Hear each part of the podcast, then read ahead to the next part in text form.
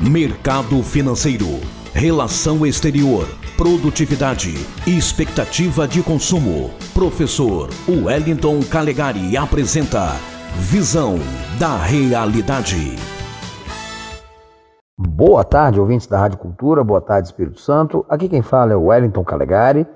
E, pois bem, Bolsonaro indicou finalmente aquele que será, por sua escolha e com a possível aprovação do Senado Federal, o novo ministro do Supremo Tribunal Federal. O escolhido foi o atual ministro-chefe da Advocacia Geral da União, André Mendonça, aquele que, nas palavras de Bolsonaro, é terrivelmente evangélico.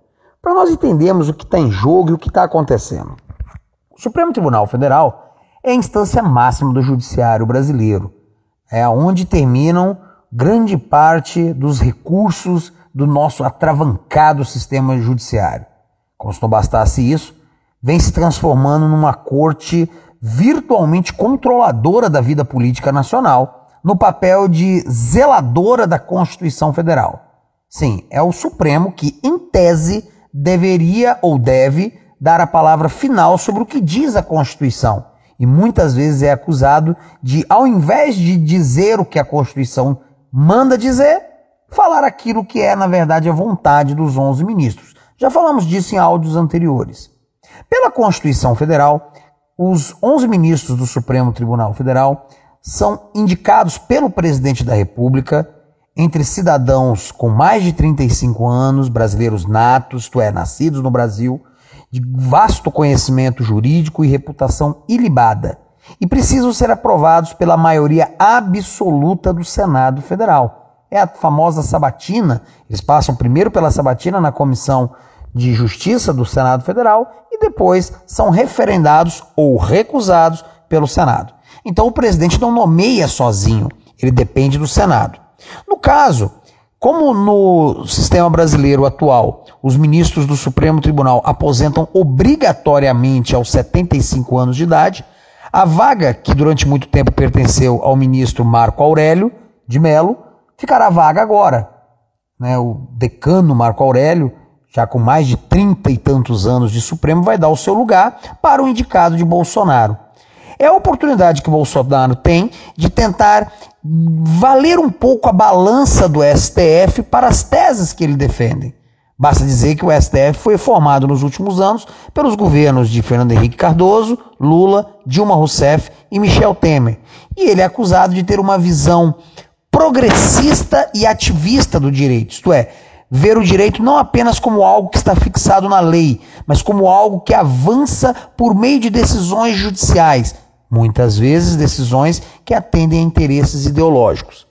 A promessa é agora, por meio de André Mendonça, temos um ministro mais conservador, que vai se ater à letra da lei e, ao mesmo tempo, vai representar um setor vasto, para não dizer majoritário, da população brasileira, que é a população cristã. Mas o Estado brasileiro não é laico, isto é, não tem a separação entre religião e política. Laico não significa ateu.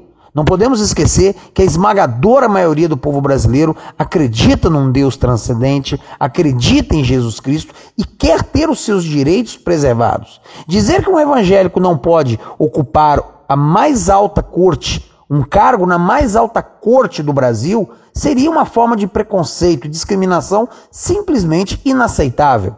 Agora, resta-nos ver se Bolsonaro terá a força política necessária dentro do Senado para obter os votos que André Mendonça vai precisar. Para quem não lembra de André Mendonça, na recente polêmica da disputa se os governadores e prefeitos poderiam ou não fechar templos e igrejas durante a pandemia, ele muito corajosamente defendeu a abertura de igrejas e templos diante do STF, apesar da sua tese ter saído derrotada.